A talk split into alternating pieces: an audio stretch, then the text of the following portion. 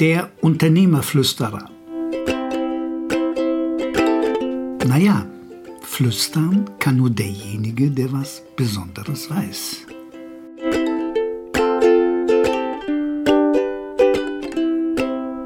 Service, das ist dein zweitbester Verkäufer.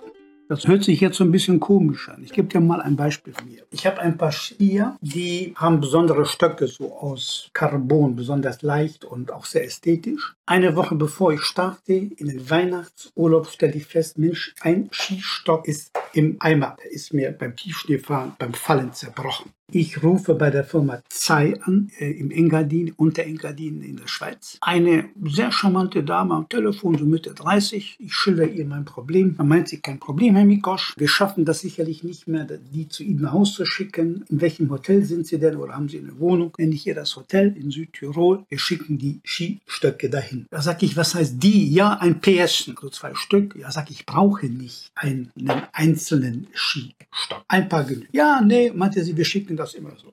Was äh, kostet das? Nee, das ist im Service enthalten. So, jetzt geht das weiter. Jetzt komme ich da an im Hotel und da sind die Skistöcke da. Und einen Tag später ruft aus dem Vertrieb jemand an und fragt, ob das alles funktioniert hat, so kurz vor Weihnachten, ob ich zufrieden sei. Ja, sage ich, super, die Stöcke sind da. So, was will ich damit sagen? Erstens, die Frau war kompetent. Zweitens, Sie war sehr, sehr schnell. Die hat das Problem sofort geschnallt, dass man die Skier auch nicht mehr zu mir nach Hause schicken kann. Und der dritte Gesichtspunkt ist, die war auch noch so, so, ja, so, so umsichtig. Wir kümmern uns um alles, machen Sie sich keine Gedanken. Und Sie wollen ja auch nicht mit ein paar anderen Stöcken fahren. Das sieht ja auch komplett blöd aus. Und der Ski sagt, da passen ja die Skier rein und die Stöcke sind endlich so angepasst. Mal losgelöst davon, dass ich mit den Skiern extrem zufrieden bin und mal losgelöst davon, dass die Skier ein Schweinegeld kosten, dafür halten die aber auch viermal so lang, auch wenn man 20 bis 30 Tage wie ich Ski läuft im Jahr, ist der Service einfach eine Granate.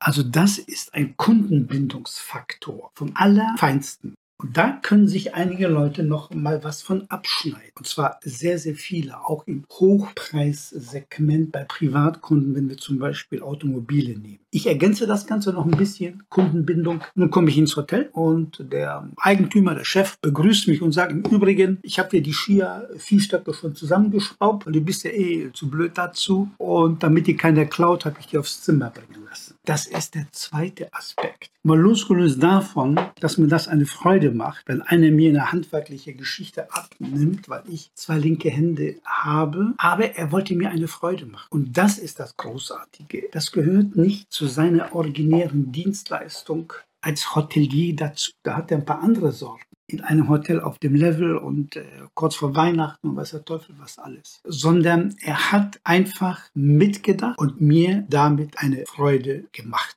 Also Service. Im Automobilhandel sagt man, das erste neue Auto kaufst du bei dem Automobilverkäufer, das zweite Auto kaufst du beim Service. Wenn der Service gut war, wenn du dort happy bist, dann kaufst du wegen dem guten Service ein zweites Auto dort.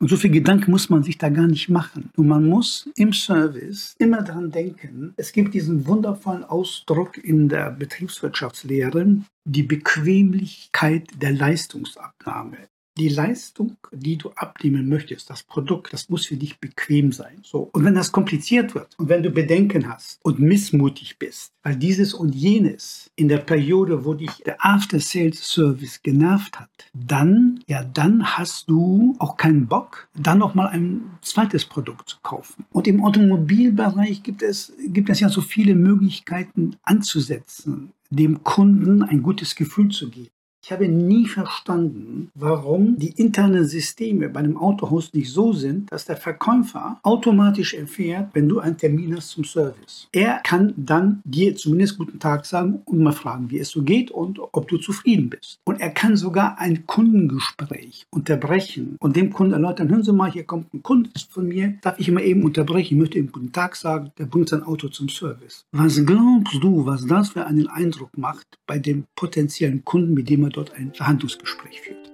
Also, Service ist für mich der Schlüssel für eine Kundenbindung par excellence.